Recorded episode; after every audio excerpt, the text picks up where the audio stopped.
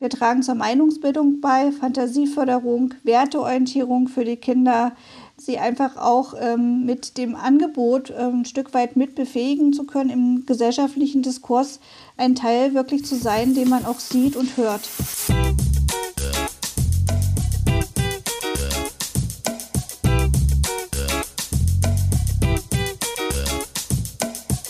Wieso, weshalb, warum? Der Podcast über Kindermedien.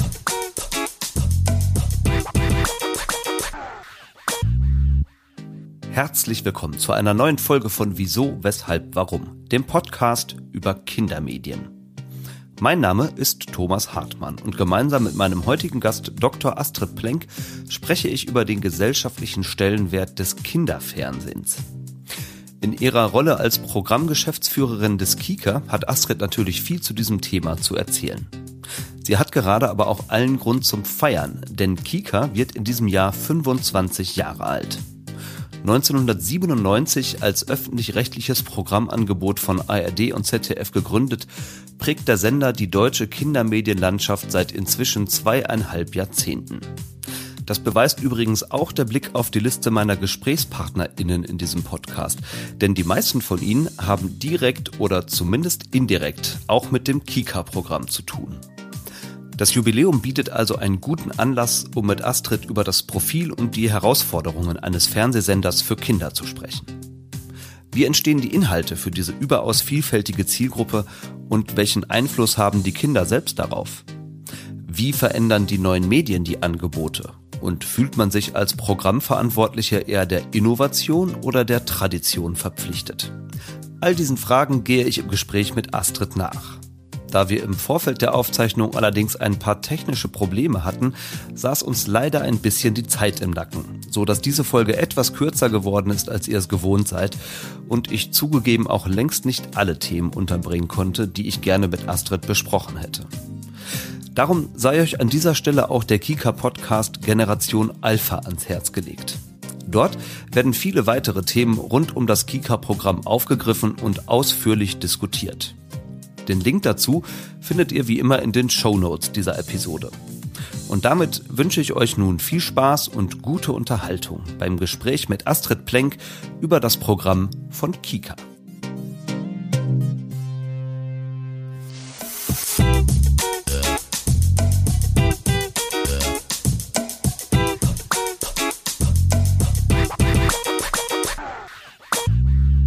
Astrid, schön, dass du dabei bist heute bei Wieso, Weshalb, Warum. Hallo. Hallo Thomas, ich freue mich auch. 25 Jahre Kika. Erstmal herzlichen Glückwunsch zu diesem Jubiläum an dich und dein ganzes Team. Das ist ja wirklich schon eine sehr, sehr lange Zeit, in der ihr die deutsche Kindermedienlandschaft doch sehr maßgeblich geprägt habt, würde ich mal sagen. Und ich freue mich sehr, dass wir heute so ein bisschen darüber sprechen können und auch so ein bisschen vielleicht einen Blick hinter die Kulissen eurer Arbeit bekommen. Aber bevor wir da einsteigen, würde mich gerade erstmal interessieren, wie habe ich mir aktuell eigentlich deinen Arbeitsalltag vorzustellen? Knallen bei dir jeden Tag die Sektkorken in irgendeiner anderen Redaktion oder arbeitest du eher viel mehr als sonst? Wie ist das in so einem Jubiläumsjahr? Erstmal vielen Dank für die Glückwünsche. Da freuen wir uns natürlich sehr drüber und sind gemeinsam auch mit den äh, Redaktionen von ARD und ZDF äh, sehr, sehr glücklich, äh, dass der Kika jetzt schon 25 Jahre alt wird und trotzdem nach wie vor so ein wichtiger Partner für die, für die Kinder auch nach wie vor ist und hoffentlich noch lange bleiben wird. Ja, und der Arbeitsalltag äh, unterscheidet sich im Geburtstagsjahr eigentlich nicht wirklich. Äh, wir haben natürlich ein paar Tage, die ein bisschen stärker im Geburtstagsjubiläum auch äh, stehen im Fokus. Das war gerade Anfang des Jahres, weil wir da auch eine Pressekonferenz vorbereitet haben und natürlich alle Sachen soweit vorbereitet für das Jahr, um in die Kommunikation zu gehen. Aber ansonsten wird das Jahr die ganze Zeit vom Geburtstag geprägt sein, indem wir auch programmliche Highlights setzen, indem wir aber auch gucken, wie wir im Off-Air-Bereich äh, auch den 25-jährigen Geburtstag dann begehen können. Ähm, die Bedingungen sind ja nach wie vor auch Corona-bedingt noch da, mhm. sodass man an vielen Stellen vielleicht doch nicht das ganz so machen kann, wie man sich es vielleicht ursprünglich mal vorgestellt hätte. Ja, ja. Also Grund zum Feiern habt ihr sicherlich jede Menge, würde ich mal sagen. Ich habe mal zwei Beispiele herausgesucht, die das auch äh, statistisch, sage ich mal, so ein bisschen untermauern. Dir wird das sicherlich bekannt sein. Ich habe mal einmal in die letzte Kim-Studie von 2020 geguckt. Da ist Kika äh, als der Lieblingssender von Kindern in dieser relevanten Altersgruppe, ich glaube 6- bis 13-Jährige werden da befragt, eindeutig benannt. Und laut Icon Kids and Youth, mit denen ihr, glaube ich, auch regelmäßig Umfragen macht, ne, belegt Kika im Image-Ranking dieser Altersgruppe eben eben auch Platz 1. Und was ich da nochmal ganz interessant fand, war, dass knapp die Hälfte der Eltern das tatsächlich auch sagt. Also, anders gesagt, ihr scheint ja doch vieles in diesen vielen Jahren richtig und gut gemacht zu haben. Wenn du jetzt an deine eigene Kindheit zurückdenkst, ärgerst du dich manchmal, dass es zu deiner Kindheit noch gar kein Kika-Programm gab? Also ich finde schon schade, dass es das nicht gab. Definitiv. Also das wäre was gewesen, wo ich auf jeden Fall viel, viel geschaut hätte, weil ich auch äh, schon als Kind gerne Fernsehen geguckt habe, muss ich sagen. Also ich war schon sehr fernsehverliebt und äh, habe mich dann auch natürlich sehr gefreut, ähm, dass man sowohl im Kindersegment äh, einige Sachen aus dem Ostkinderprogramm, ich bin ja in Ostdeutschland, Sachsen-Anhalt äh, geboren und aufgewachsen, dass man da viele Sachen sich angucken konnte und auf der anderen Seite natürlich auch mit ARD und ZDF konnte man ja empfangen, mhm. auch da das Angebot ähm, Kindersegment hatte. Und äh, von daher war das eine tolle Mischung und äh, war natürlich das Portfolio auch etwas größer, was man dann auch schauen konnte. Jetzt sind wir schon ein bisschen in deiner Kindheit angekommen. Lass uns mal noch mal kurz dort bleiben und zu der traditionellen Einstiegsfrage dieses Podcasts kommen.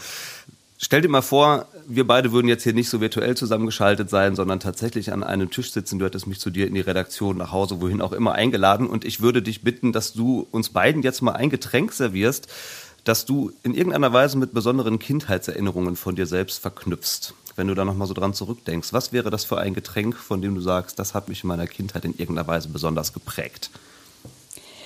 Also ich könnte ja jetzt sagen, was glaubst du denn, was es ist? Aber es ist, äh, ist glaube ich, ein Getränk, was viele Kinder gerne trinken. Und ehrlich gesagt ist es bis heute mein Lieblingsgetränk. Das ist nämlich heiße Schokolade. Ja. Äh, oder Kaba oder Trinkfix, wie auch immer. Ähm, das ist was, ähm, was ich als Kind unheimlich gerne getrunken habe. Auch natürlich gerade so im Nach in den Nachmittagsstunden, wenn man aus der Schule kam und äh, auch zum, zum Chillen oder auch abends ganz gerne mal, wenn man noch ein Programm konsumiert, vom Schlafen gehen. Und auch jetzt ähm, ist es immer noch eines meiner Lieblingsgetränke, auch im Sommer. Ich weiß noch, dass viele Kollegen immer schmunzeln, weil die das auch schon wissen, dass ich gerne heiße Schokolade trinke. Da kommt jemand schon mal vorbei und bringt dann mal so ein kleines Döschen und sagt, na, ein bisschen Nachschub, Nervennahrung. äh, oder auch auf Dienstreise, wenn man dann abends ähm, noch beim Essen war und dann bestelle ich mir anstelle ein Cappuccino oder so noch eine heiße Schokolade. Dann gucken wir mal alle und äh, mittlerweile wissen das alle und ähm, den einen oder anderen oder andere konnte ich schon mal überreden, dann gemeinsam Schokolädchen zu trinken. Ja, ist dann vielleicht auch so eine Art von Rückbesinnung vielleicht in die eigene Kindheit. Also ich weiß nicht, mit welchem Gefühl von von Kindheit ist das für dich verbunden, dieses Getränk? Kannst du das so ein bisschen sprachlich erfassen? Also ich würde sagen, es ist süß und süß finde ich positiv behaftet. Ne? Äh, und äh, auch mit, mit Geborgenheit. Also man sagt, wenn man, wenn man das trinkt, dann kommt man so ein bisschen runter, man kann so ein bisschen in sich ruhen, man kann genießen. Und äh, wenn dann noch das Ambiente stimmt und sagt, man tut dabei vielleicht sogar noch was, indem man was liest oder auch was schaut, aber manchmal reicht es auch einfach nur, den Duft und den Geschmack aufzusaugen. Ja, dann lass uns bei dem Lesen oder Schauen tatsächlich auch nochmal bleiben. Also wenn du jetzt nochmal so an deine eigene Kindheit denkst und an die Medienangebote, mit denen du selber dann groß geworden bist. Gab es da so spezifische Formate, von denen du richtig Fan warst oder bestimmte Medienfiguren, die dich ganz besonders geprägt oder fasziniert haben? Also ich mochte halt aus dem Kindersegment ähm, die Märchen, die zu DDR-Zeiten entstanden sind, die mochte ich sehr gerne. So ein Schneeweißchen und Rosenrot habe ich mich immer gefreut, wenn das kam und äh, dann auch wirklich meinen Tag so organisiert, dass ich das auch gucken kann. Weil es war ja damals noch nicht so, dass man das aufzeichnen konnte mhm. oder in irgendeiner App oder Mediathek dann schauen konnte. Habe aber auch gerne das äh, Ferienprogramm geschaut mit, mit Anke Engelke und Benny Schnier. Und dann gab es noch so einen Hund dazu, die dann nachmittags durchs Programm geführt haben. Oder auch am Wochenende, kann ich mich erinnern, die Moderatorin Hansi Fischer, die saß in so einem schönen, bunten, großen Sessel und hat dann auch immer noch an und ab moderiert. Und dazwischen gab es dann tolle Kinderprogrammserien. Aber ich mochte als Kind schon immer sehr, sehr gerne auch Sport. Die Sportevents fand ich toll. Wenn Olympia kam, das war ein Muss, dass man das irgendwie guckt, von der Eröffnungsfeier bis zur Abschlussfeier. Und äh, jegliche Highlights wie Skispringen oder auch Fußball ähm, und ich habe das dann in der Tat oft adaptiert und selber kommentiert, moderiert, mit einem Kassettenrekorder aufgenommen. Ja. Ne? Und ich wollte eigentlich immer gerne so Sportkommentatorin für Skispringen und Fußball werden. Ähm, okay, das okay. Äh, war so ein, so ein Wunsch, obwohl ich selber nicht so sportlich bin und aktiv, äh, war das trotzdem was, was mich sehr fasziniert hat und es bis heute auch tut. Und ich irgendwie auch sehr, sehr glücklich bin, dass wir auch jetzt in der Arbeit bei Kika auch immer wieder mit der Sportschau mal zu tun haben. Äh, früher fand ich auch das aktuelle Sportstudio vom ZDF noch toll. So eine Moderationssituation, wo wirklich Live-Gäste dann kommen und Publikum. Und äh, von daher ist man dem Ganzen doch irgendwo noch ein bisschen verbunden. Und trotzdem hatte ich deinen Weg aber am Ende Stand heute zumindest, zur Programmgeschäftsführerin von Kika gemacht. Das ist dann ja doch noch ein etwas anderer Weg. Können wir den ganz kurz so ein bisschen skizzieren? Also was hat denn dann eigentlich von der Zeit, von der du jetzt gerade gesprochen hast, bis zu heute, ich weiß, es ist ein relativ langer Weg, aber was hat so deine Faszination für das Thema Kindermedien dann geweckt und auch dich so auf diesen Weg wirklich geführt und begleitet?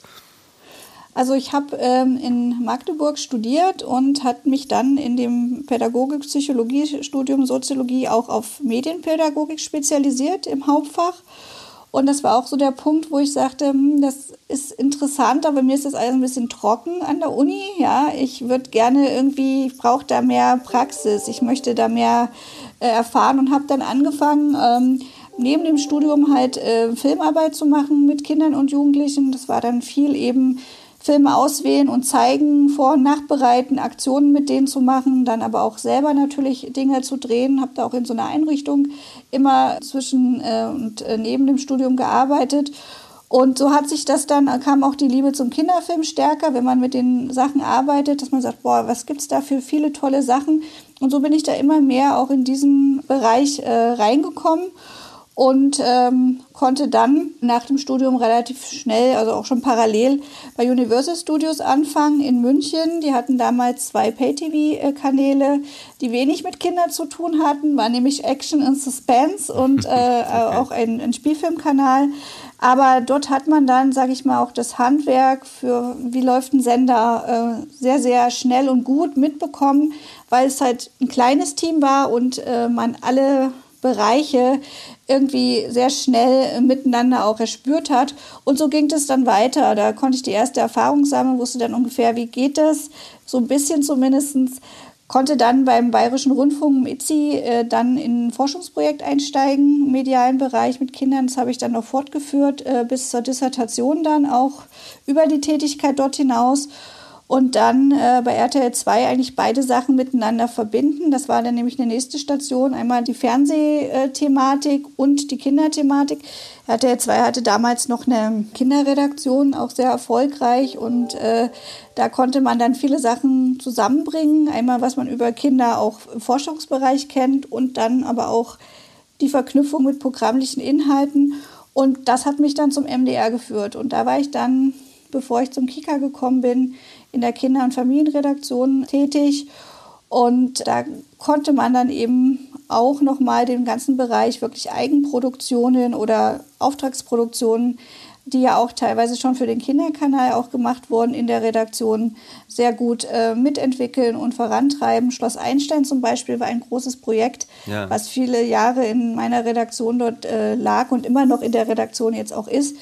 Und äh, das waren tolle Erfahrungen, die dann alle im Kika mündeten. Und das ist natürlich jetzt eine Aufgabe, die unheimlich viel Spaß macht, die herausfordernd ist, aber eben für eine Zielgruppe, wo man weiß, ey, die prägen die Gesellschaft in der Zukunft und wir können schon jetzt tolles Programm machen. Und das finde ich auch wirklich toll, dass der Kinderkanal vor 25 Jahren wirklich äh, die Gründung erfahren hat, in der Voraussicht eben auch zu sagen, nee, Kinder sind in der Gesellschaft nicht nur irgendwie ein Randthema, sondern sie kriegen einen eigenen Kanal. Und dort findet man eigentlich analog zum Erwachsenenangebot alles, nur eben auch für die Entwicklungsstufen der Kinder ähm, aufbereitet. Finde ich großartig und deswegen macht der Job auch unheimlich viel Spaß. Ja. Also wir sollten das vielleicht einmal ganz kurz klarstellen. 25 Jahre Kika heißt nicht, dass du schon 25 Jahre dabei wärst. Seit 2018 bist du Programmgeschäftsführerin im Kika, also hast die letzten Jahre sicherlich schon mitgeprägt, aber der Kika hat eben schon auch ein paar Jahre mehr noch auf dem Buckel. Ich glaube, so ganz viel, also müssen nicht bei Adam und Eva anfangen, glaube ich, um das Programm vom Kika zu erklären. Das würde ich bei der Hörerschaft dieses Podcasts voraussetzen, dass das alle kennen. 1997 ist er gegründet worden eben, aber vielleicht kannst du noch mal ein bisschen was dazu erzählen, welcher Anspruch oder welche Idee eigentlich dahinter steckte, als der Kika damals gegründet wurde, weil es gab ja, das hast du eben schon so ein bisschen ausgeführt, schon längst Kinderprogramm in ARD und ZDF, aber warum dann die Entscheidung, einen eigenen Sender für Kinder zu gründen?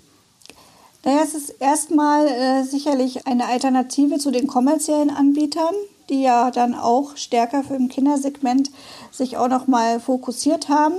Gleichzeitig ist es einfach wirklich ein öffentlich-rechtliches Angebot, was das Beste aus beiden Systemen mit ARD und ZDF gemeinsam anbietet und bündelt, dadurch noch eine größere Schlagkraft halt auch im Angebot hat, auch in der Zielgruppenspezifik und der Genrevielfalt.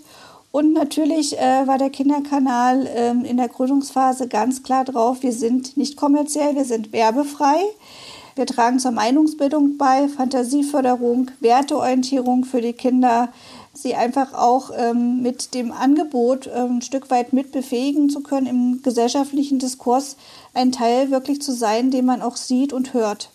Eine Frage, die mich in diesem Kontext immer beschäftigt. Also die Vorteile liegen, glaube ich, klar auf der Hand, wie du sie auch gerade so benannt hast. Aber auf der anderen Seite frage ich mich auch immer, ob das nicht so ein Stück weit auch zu so einer Art von Vernischung führt. Also in dem Moment, wo man Räume schafft, wo dann ausschließlich Kinderprogramme oder Inhalte eben für Kinder präsentiert werden, verschwinden sie ja sukzessive von den anderen Kanälen. Also ARD und ZDF, da laufen auch immer noch Angebote für Kinder, aber sicherlich nicht mehr so viel wie vorher. Und deswegen frage ich mich immer so ein bisschen, führt das möglicherweise im Umkehrschluss auch zu so einer Art von Vernischung, die dann in der Breite Kinderangebote gar nicht mehr so sichtbar macht? Oder erlebst du das selber gar nicht unbedingt so? Ich glaube, dass es auf jeden Fall ein ähm, großer Vorteil ist, dass man durch diesen Zusammenschluss von ARD und ZDF äh, und geballter inhaltlicher Power und Kompetenz und am Standort Erfurt, wo, wo wir ja als Kicker angesiedelt sind, wo wir ja auch noch Programme herstellen und die Programme auch zusammenfügen, die wir bekommen, dass das eher den positiven Effekt für die Zielgruppe hat, weil sie einfach nicht nur zu bestimmten Zeiten auf unter, sehr unterschiedlichen äh, Kanälen dann gucken muss. Also zumindest war es ja früher so, dass als bevor die ganze Online-Offensive ja auch kam, mhm. dass man eben wirklich nicht, wie ich es vorhin beschrieben habe, ich musste so und so dann zu Hause sein, sonst hätte ich den Film verpasst und dann hätte ich irgendwie wieder ein Jahr warten müssen, bis der vielleicht wiederkommt. Und so hat man halt ein Programm, was eben auch im Tagesablauf der Kinder sehr gut eine Rolle spielen kann. Für kleinere Kinder, die vielleicht noch nicht in der Kita sind oder wenn sie frei haben, wenn sie krank sind, Schüler, die aus der Schule kommen, die können äh, und konnten den Kinderkanal dann wählen. Die mussten nicht gucken, ist irgendwo was für mich äh, oder gucken vielleicht auch Sachen, die eigentlich gar nicht für sie bestimmt waren und auch noch nichts wirklich damit anfangen können. Und das ist ein großer Vorteil, dass man letztendlich eine Art Vollprogramm ja trotzdem anbietet, wenn es auch nicht rund um die Uhr ist, was ja auch nicht den Nutzungsgewohnheiten der Kinder entspricht, ja. sondern dass man an den Punkten, wo sie ein gutes Programmangebot brauchen, auch da sind mit dem Angebot. Und deswegen finde ich das einen großen Vorteil und ähm, finde es nach wie vor auch sehr gut, dass es in den Hauptprogrammen auch ein Angebot weiterhin gibt. Aber dass man natürlich sagen kann, das ist nicht immer so kompatibel mit dem, wie, wie sich Nutzungsgewohnheiten auch entwickeln. Und die haben sich ja auch extrem weiterentwickelt bei Kindern, mhm. dass wir mit dem Kika da immer die Möglichkeit haben und hatten, in den 25 Jahren auch darauf zu reagieren. Das Angebot wurde ja dann auch nochmal nach hinten erweitert. Wir senden ja jetzt seit vielen Jahren auch bis 21 Uhr. Das war ja früher ja. nicht so. Dann kam äh, der digitale Ausspielweg mit der Kika.de. Dann kamen die Kika-Ninchen vor die Vorschule dazu, äh, sodass man eigentlich auch immer mitwächst mit den neuen Anforderungen und Ansprüchen äh, der, der Lebenswelt der Kinder. Ja, ja, mir ist das auch aufgefallen in Vorbereitung auf unser Gespräch heute, dass der Begriff Sender eigentlich relativ selten eigentlich nur noch auftaucht und stattdessen bin ich auf so Begriffe gestoßen wie plattformübergreifendes Content-Angebot für Kinder und so. Da merkt man schon, ne, dass sich einfach in den Ausspielwegen ein bisschen ja. was verändert. Da kommen wir auch unter Garantie nachher nochmal drauf zu sprechen. Ich würde aber vorher mit dir ganz gerne nochmal so ein bisschen über eure Zielgruppe respektive eure Zielgruppen sprechen, weil wir haben eben schon gesagt, Kinder stehen natürlich im Fokus, aber Eltern spielen da sicherlich auch eine Rolle. Aber lass uns erstmal auf die Kinder schauen. Rein formal ist diese Zielgruppe eingegrenzt äh, auf Kinder zwischen drei und 13 Jahren, wobei ich mir relativ sicher bin, dass vor allen Dingen nach oben das wahrscheinlich eher fließend ist und bei 13 Jahren nicht streng aufhört. Und wenn man sich diese Altersgruppe vor Augen führt, klar, man spricht von Kindern und denkt so, ja, alles klar, dann ist ungefähr äh, geklärt, was da inhaltlich laufen sollte oder laufen kann. Aber wenn man ein bisschen genauer drauf guckt, dann merkt man ja schon, dass man es da mit einer wahnsinnig heterogenen Zielgruppe zu tun hat. Also Kinder haben ja dann doch einen sehr unterschiedlichen Entwicklungsstand, ganz unterschiedliche Sehgewohnheiten, die sie vielleicht schon entwickelt haben, Ansprüche. Und wenn man dann noch über so Dinge nachdenkt wie Bildungsstand, Herkunft, soziales Milieu oder so, also es ist wirklich eine sehr, sehr diverse Zielgruppe, möchte ich mal sagen.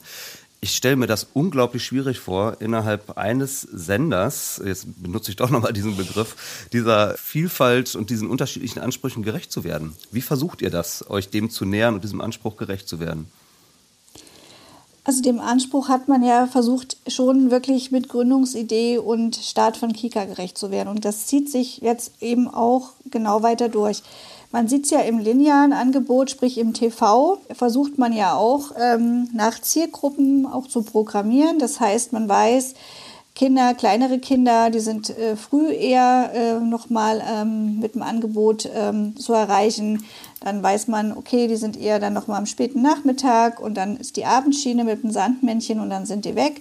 Wir wissen, wann kommen die Grundschulkinder aus der Schule. Auch das hat sich verändert, weil immer mehr Ganztagsangebote ja auch äh, zutreffen oder auch die Aktivitäten von Kindern äh, am Nachmittag, Freunde treffen und so weiter und so fort. Ne? Also von daher äh, hat sich das immer äh, auch schon in diese Zielgruppen ähm, gelegt, rein formal in der Programmplanung und natürlich an den Ansprüchen zu sagen, äh, wir brauchen nicht das Kinderprogramm, sondern wir brauchen ein Kinderprogramm, was eben Vorschüler anspricht, was äh, Grundschüler anspricht und was auch ältere Kinder anspricht. Es gibt natürlich immer Angebote, die auch sehr übergreifend funktionieren und die von allen gerne noch konsumiert oder auch geschaut werden. Und das zieht sich natürlich jetzt in der digitalen Entwicklung auch weiter, dass man sagt, das, was im linearen Programm schon angelegt war, indem man sagt, wo ordnet man Programme für spezielle Zielgruppen im Alterssegment, das ist jetzt im digitalen natürlich genau die Herausforderung, dass sich durch viele Möglichkeiten und Ausspielwege klar auch nochmal Interessen und Themen ähm, sehr klar äh, herauskristallisieren. Äh, die eben auch unterschiedlich sind bei Vorschülern und bei Preteens und dazwischen sowieso, hm. äh, dass man aber auch die Möglichkeit hat, damit dann auch noch zielgruppenspezifischer zu agieren. So hat sich zum Beispiel im Laufe der Zeit äh, dann das Vorschulangebot Kikaninchen entwickelt, wo es auch eine eigene App und einen eigenen äh, also einen Auftritt äh, auf DE dann auch gibt, wo man sagt, hier bündelt man wirklich für die Kleineren und macht die Welten auf und da fühlen die sich dann auch sicher, sie fühlen sich nicht von älterem Content gestört. Und der Kika.de ist man stark auf dem Grundschulsegment orientiert. Da ist es ja dann so mit zunehmendem Alter, dass man dann sagt, ah, den Babyquack gucke ich nicht mehr.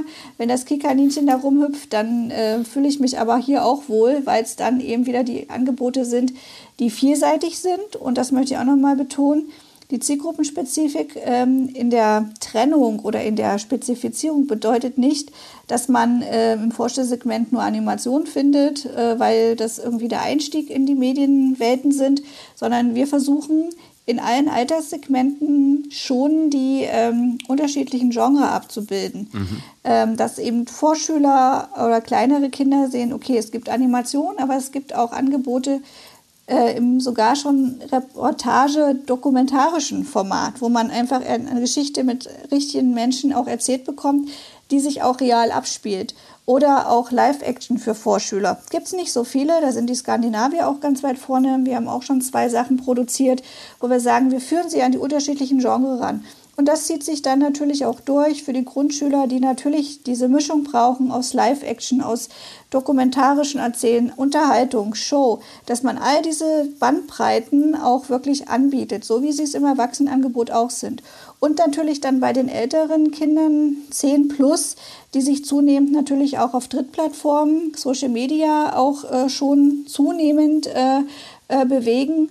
Und äh, da ist natürlich dann auch immer die Frage, äh, begibt man sich dahin, wo die Kinder sind, oder macht man es nicht? Wir sagen, wir wollen sie auch da abholen, wir wollen sie auch in diesen Plattformen mit einem Qualitätsangebot abholen, wo wir sagen, es hat einen öffentlich-rechtlichen Absender, Kika von ARD und ZDF, aber natürlich auch immer mit der Hoffnung, dass wir mit dem Angebot auch auf einer Drittplattform so überzeugen, dass wir sie auf die eigenen Plattformen, sprich die Kika-Angebote online und auch ins Lineare, wenn es geht, noch auch ähm, ja, zu begeistern und auch zurückzuholen. Ja, du hast eben ganz am Anfang einmal so gesagt, äh, so, so, relativ beiläufig, na Mann weiß dieses oder jenes über die Kinder oder eben über diese Zielgruppe. Kannst du mal so ein bisschen genauer erklären, woher ihr dieses Wissen über diese Zielgruppe eigentlich bezieht? Also auf welche Quellen kann man sich da berufen? Ähm, du hattest es vorhin schon erwähnt, es gibt unterschiedliche große Studien, die angelegt sind, äh, sei es die Kim, die Jim, äh, die Icon Kids News oder eigene Studien, die wir auch in Auftrag geben.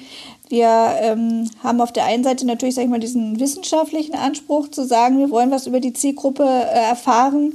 Auf der anderen Seite ist es so, dass wir sehr eng mit der Zielgruppe zusammenarbeiten. Unter Nicht-Corona-Bedingungen ist es zum Beispiel so, dass wir jeden Tag Schulklassen oder Vorschulgruppen bei uns vor Ort haben, die den Kika kennenlernen und die dann auch ein medienpädagogisches Angebot erhalten, indem man einen Film dreht, indem man Legetechnik kennenlernt, unterschiedliche Facetten je nach Altersangebot und Struktur. Und das ist natürlich für uns immer der Jungbrunnen direkt mit dem mhm. Publikum und mit direkt mit unseren Nutzerinnen und Nutzern äh, in Kontakt zu sein. Und ähm, nur so erfahren wir einfach mehr über das, was sie gern sehen wollen, das, was sie äh, bewegt, äh, was ihnen gefällt und was ihnen nicht gefällt.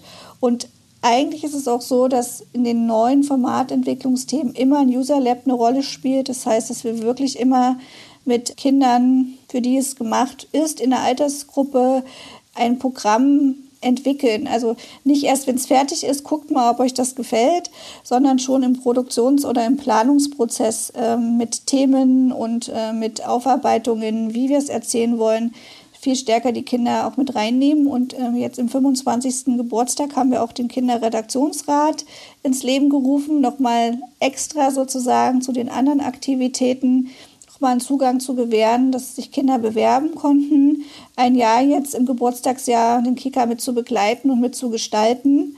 Und ähm, da haben wir wirklich über 600 Bewerbungen bekommen, was richtig toll ist, äh, dass da so viel Interesse ist. Und der Auswahlprozess ist jetzt soweit abgeschlossen.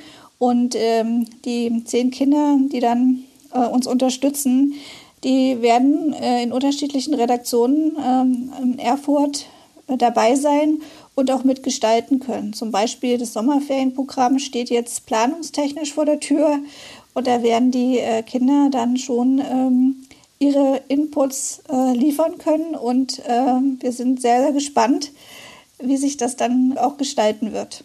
Da sind wir, würde ich jetzt zumindest mal so unterstellen, wahrscheinlich so ein bisschen bei so einem Herzensthema von dir angekommen, oder? Du hast das Ganze am Anfang vorhin schon mal kurz erwähnt. Du hast zu dem Thema ja auch promoviert im Grunde genommen. Also deine Promotion damals trug den Titel Perspektive von Kindern auf Qualität im Kinderfernsehen. Da sind wir ja ganz dicht dran quasi an dem, was du gerade erzählt hast. Und du hast ja auch gerade schon ein paar Beispiele benannt, wo ganz konkret Kinder an eurem Programmangebot partizipieren können oder eben auch darüber hinaus. Lass uns auf diesen Kinderredaktionsrat nochmal tatsächlich ganz konkret zu sprechen kommen, ähm, weil du es gerade nur so angerissen hast. Was versprecht ihr euch denn ganz konkret von diesem Kinderredaktionsrat? Was soll in eurer Arbeit anders werden, als es vorher vielleicht war, als es diesen Redaktionsrat noch nicht gab? Also wir versprechen uns erstmal davon, dass wir sagen, wir wollen einfach noch mehr Input aus der Zielgruppe haben. Und äh, gar nicht so in dieser, was können wir jetzt abhaken, wo sollen sie uns beraten, die Kinder, oder was sollen sie entscheiden, sondern einfach zu sagen, wie kann man in bestimmten Arbeitssituationen, wo es darum geht, Entscheidungen zu treffen oder auszuwählen, selbstverständlich sozusagen die Zielgruppe noch selbstverständlicher mit einbeziehen in, in, das, in das tägliche Tun. Also es wird nicht komplett täglich sein, die Kinder haben ja auch noch andere Sachen zu tun. Ja, ja. Aber äh, dass es ähm, das selbstverständlicher in allen unseren Prozessen wird. Und das ist beim Kika schon sehr weit fortgeschritten äh, durch diese unterschiedlichen Maßnahmen, in Anführungsstrichen, ähm, die auch äh, wirklich von den Kolleginnen und Kollegen auch mit eingefordert werden und zu sagen, wir machen für eine Zielgruppe ein Angebot, der wir nicht mehr angehören. Da ist selbst Geschmack nicht mehr so ähm, entscheidend, äh, ja, äh, sondern ja. hier braucht es einfach die Unterstützung von denjenigen, für die wir das tun. Und wir sehen es so, dass wir uns Expertise ins Haus holen. Das ist eigentlich äh, das, was drüber steht. Wir holen uns nochmal zusätzliche Expertise rein, um äh, die Sachen noch besser zu machen für die Zielgruppe, die sich ja auch permanent verändert. Mhm. Ja. Und die sich sehr, sehr schnell verändert. Also wir haben, glaube ich, mit der Kinderzielgruppe, auch in diesen unterschiedlichen Altersstrukturen, einfach ja diejenigen, die am frühesten auch ihr Medienverhalten mit verändern, die aber natürlich auch geprägt sind von dem veränderten Verhalten der Erwachsenen. Da sind wir wieder bei den Vorschülern. Viele junge Eltern, die eben Medien ganz anders nutzen, ja. Und das überträgt sich natürlich dann schon ganz schnell wiederum auf die nächste Generation. Es geht viel, viel, viel schneller in der Taktung. Und da müssen wir dranbleiben. Da dürfen wir keinen Anschluss oder dürfen wir kein Blatt Papier dazwischen lassen, dass wir sowohl in den Inhalten als auch in den Wegen, wie wir die Inhalte distribuieren, einfach modern sind mhm. und vorne dran sind und nicht hinterherlaufen. Und äh, das stört mich halt immer so in dem Diskurs, äh, dass man, das war ja auch in der Dissertation Thema, es wird immer über Qualität gesprochen. Jeder weiß, was Qualität ist, irgendwie, aber dann doch nicht, weil es lässt sich, ja, wo sind die, wo sind die ähm, Maßstäbe dafür? Kann man die überhaupt objektivieren oder nicht? Ähm, es gibt unterschiedliche Perspektiven. Äh, argumentiere ich aus erziehungswissenschaftlicher Perspektive, äh, argumentiere ich aus journalistischer Perspektive, ne? äh, aus bildästhetischer Perspektive, dass ich das ganz wichtig finde zu sagen, in diesem Diskurs müssen die Kinder beteiligt sein. Und die Dissertation ist ja nun schon eine Weile her und es war trotzdem der erste Zeitpunkt, wo man mal sagt, in diesem Diskurs gibt es nichts Schriftliches, hm. was Kinder zu diesem Thema sagen. Dabei gibt es äh, wunderbare Möglichkeiten, an diese Themen ranzukommen. Das sind die Kinderjuries ja zum Beispiel hm. auf den Festivals, ja, die ich untersucht habe. Und der Kinderredaktionsrat ist so ein bisschen wie eine Kinderjury, nur noch, nur noch einen Schritt weiter. Ja. Ja, ja, ja, das ist eine gute Analogie, stimmt. Und über Kinderjuries haben wir hier schon auch mehrfach gesprochen in diesem Podcast. Vor dem Hintergrund dessen, was du gerade erzählt hast, ähm, eine Frage, die bei mir dann so aufkam. Wenn du jetzt mal auf deine Rolle schaust, wirklich, und die ist ja nun wirklich sehr zentral für das Programm im Kika, das ihr macht, ähm, Fühlst du dich in deiner Rolle dann eher der Innovation verpflichtet oder eher der Tradition, wenn man das mal so als Gegensatzpaar aufstellen wollte? Weil beidem will man ja womöglich irgendwie gerecht werden. Also siehst du dich da manchmal so ein bisschen in so einem Zwiespalt? Wie, wie, wie, siehst, wie meinst du das mit der Tradition jetzt per se? Also äh, meinst du, dass es die Ausspielwege sind, dass man sagt, es gibt immer noch ein lineares Angebot oder wie, wie, wie meinst du es konkret? Ja, das also einmal auf der technischen Ebene sicherlich, dass man möglicherweise denkt, ah nee, für Kinder bleiben wir mal lieber schön bei dem, wie wir es von früher noch so kennen und so und nicht zu viel Internet oder ähnliches, aber vor allen Dingen auch tatsächlich inhaltlich, also wenn es darum geht, auch vielleicht mal innovative Formate auszuprobieren oder eben ganz bewusst äh, von dem Linearen dann auch wegzugehen und auf den unterschiedlichen Plattformen, die Plattformen verändern ja auch die Inhalte und die Gestaltung der Inhalte. Ja. Und ich könnte mir vorstellen, das ist schon so ein bisschen auch die Brücke zu der Zielgruppe Eltern, dass von Eltern möglicherweise eher auch immer so ein bisschen der Anspruch Anspruch formuliert wird, auch lieber alles so ein bisschen lassen, wie es früher war und wie wir es aus unserer eigenen Kindheit auch kennen, dass das aber dann im Zweifel gar nicht so ganz viel mit den Ansprüchen der Kinder zu tun hat, die sie selber ans Kinderfernsehen oder ans Kinderprogramm formulieren. Ja, also Tradition ist ja per se nichts Schlechtes, ne? Genau. Also ja, ja. Man, das ist halt, es wird immer so ein bisschen mit Ritualisierung vergleichen. Ne? Ja. Kinder brauchen natürlich schon an bestimmten Punkten etwas, wo sie wissen, ah, da lasse ich mich drauf ein und da habe ich auch eine feste Bank, wenn ich auf kika.de gehe oder wenn ich abends um 19 Uhr anschalte. Also bestimmte Punkte, wo man sagt, die, die wir schon versuchen weiterzuentwickeln, aber doch sozusagen im, im Grund ähm, erstmal ein bisschen unveränderter. Aber Kika ist über die Jahre, und ich glaube, das würden die Kollegen von ARD und ZDF genauso sagen, sehr innovativ, weil immer auch wieder programmliche Dinge ausprobiert werden. Nicht nur auf andere Plattformen zu gehen, sondern auch zu sagen, was können wir inhaltlich anbieten? Wo sind da vielleicht Grenzen oder nicht? Kann man ein Thema für Kinder erzählen? Kann man es nicht erzählen? Wie wollen wir es erzählen?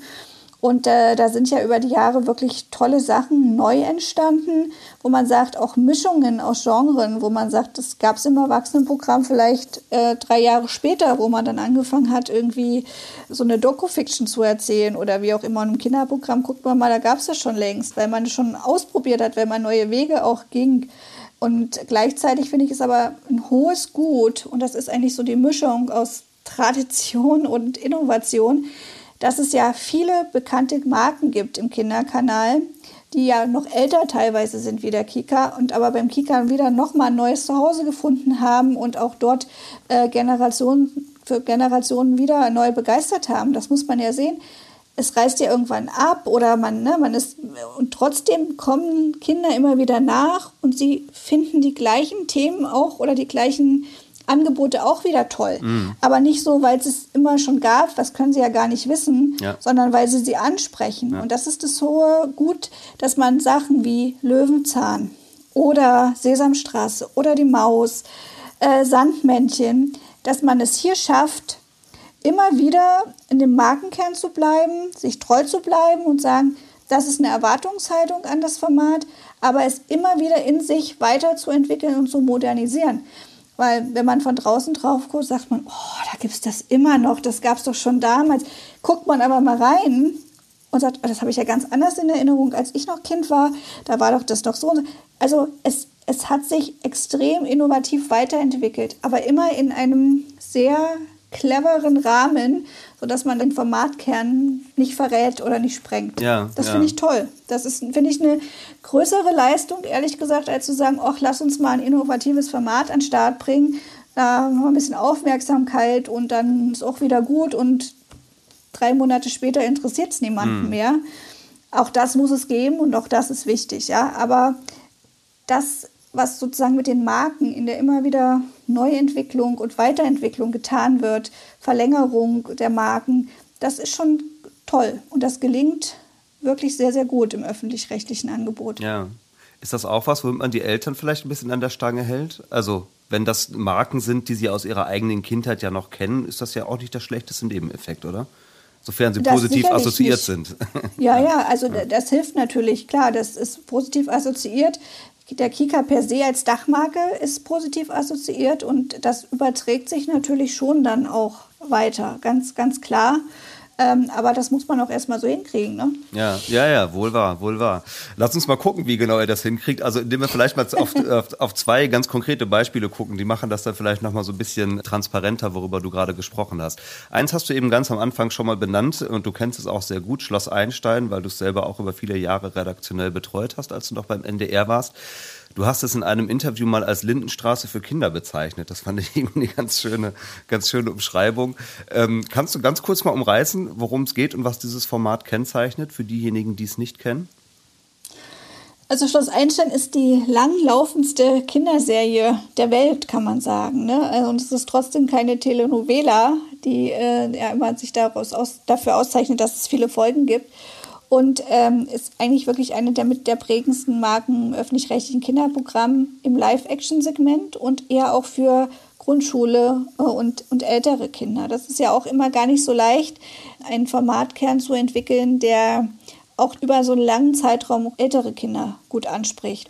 Und Schloss Einstein gelingt es, glaube ich, sehr gut, Kinder frühzeitig so mit Schuleintritt abzuholen und zu begeistern, sie aber auch sehr lange mitzunehmen in den Geschichten, weil hier eine Mischung ist, einmal aus dem Leben am Internat, auch eine Sehnsuchtswelt, wo nicht jedes Kind hin kann. Spätestens mit Harry Potter hat das Internat ja mhm. nochmal noch mal einen Schub bekommen, auch wenn bei Schloss Einstein äh, es weniger magisch ist im klassischen Sinne.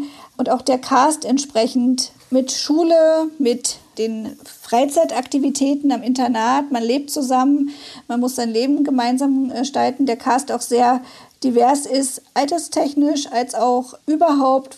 Sie kommen von überall her, die Kinder. Ähm, sie haben unterschiedliche Biografien in ihren Rollen und äh, da gibt es eben Geschichtenstränge, die jüngere Kinder ansprechen. Es gibt Geschichtenstränge, die ältere ansprechen. Sie werden miteinander verwoben, sodass man hier, glaube ich, im Storytelling es sehr, sehr gut hinbekommt, trotzdem charaktergetrieben zu sein. Ähm, an die Kinder so äh, mit den Geschichten ranzutreten, dass sie ein langes Interesse haben, dran zu bleiben und sich auf die nächste Staffel und die nächsten Folgen auch zu freuen.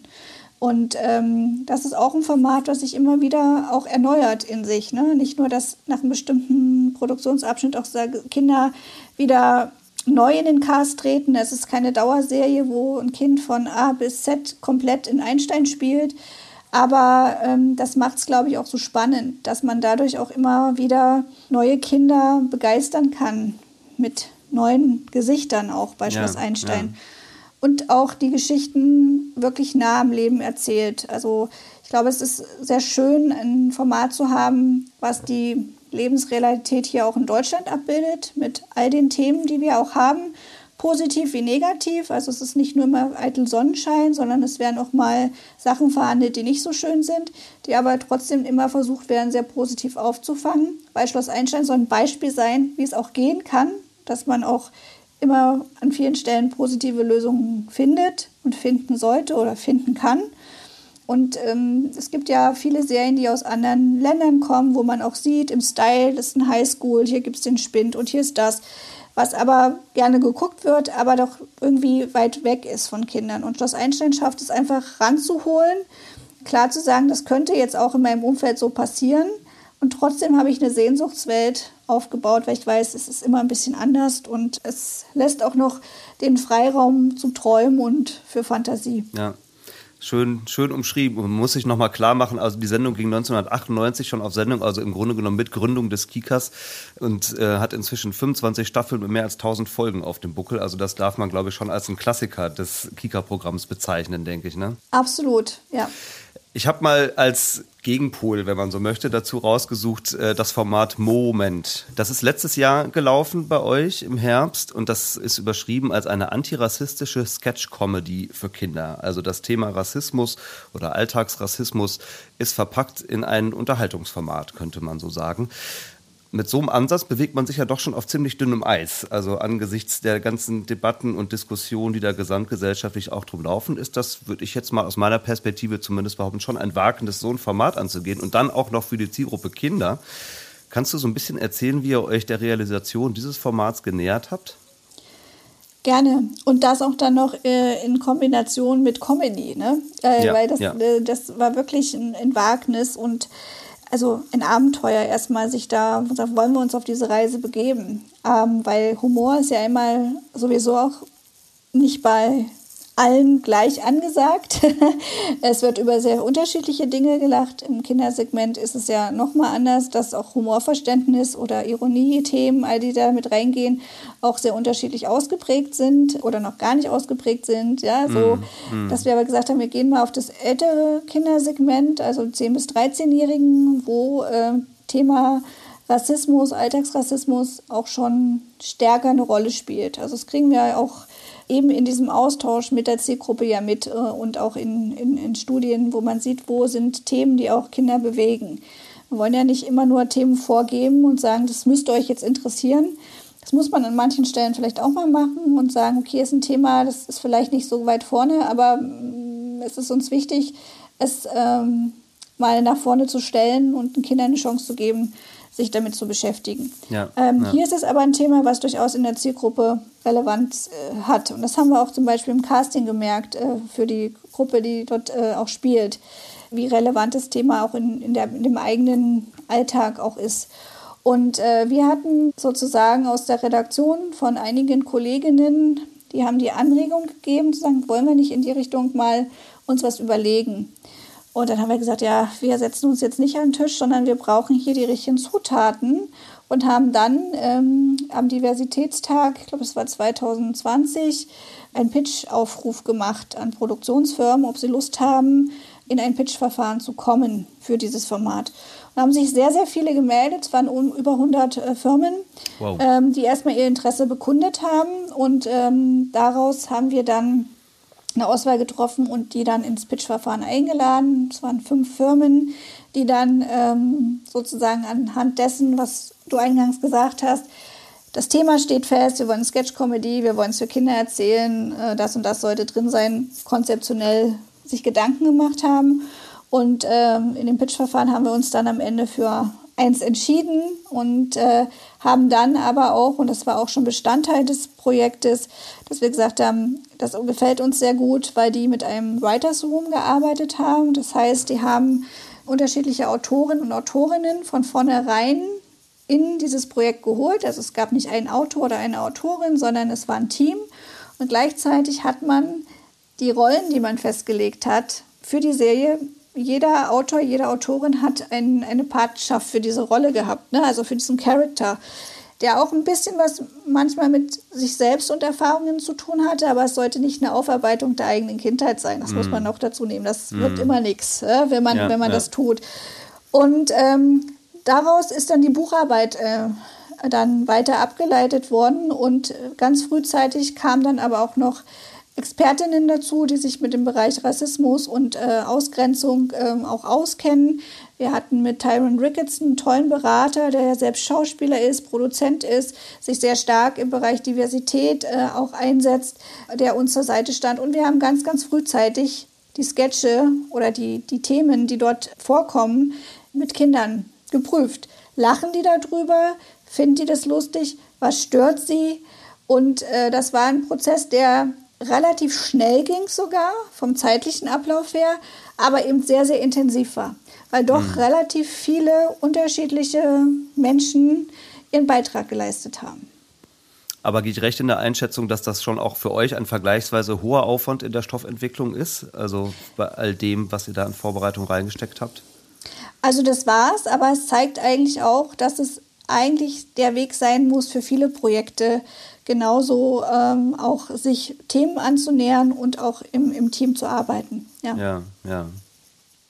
Ach, ich könnte wirklich stundenlang mit dir über all diese Dinge quatschen. Ich habe auch noch wahnsinnig viele Fragen auf meinem Zettel, aber wir haben auch beide ein bisschen die Uhr im Nacken. Deswegen ähm, muss ich jetzt schon so ein bisschen in die Zielgerade einfliegen.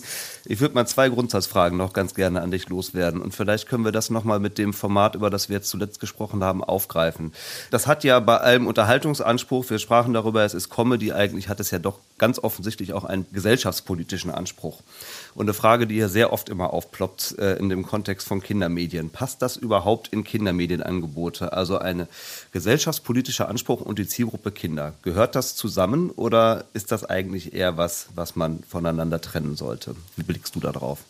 Also ich denke, es ist auf jeden Fall erstmal etwas, was den Kika auch unterscheidet im Angebot von anderen Kindermedienangeboten dass wir neben den Animationsthemen, äh, Unterhaltungsthemen auch Infotainment machen, Informationen, auch Nachrichten. Da sei nochmal Logo genannt vom mhm. ZDF, täglich wirklich live Kindernachrichten zu produzieren.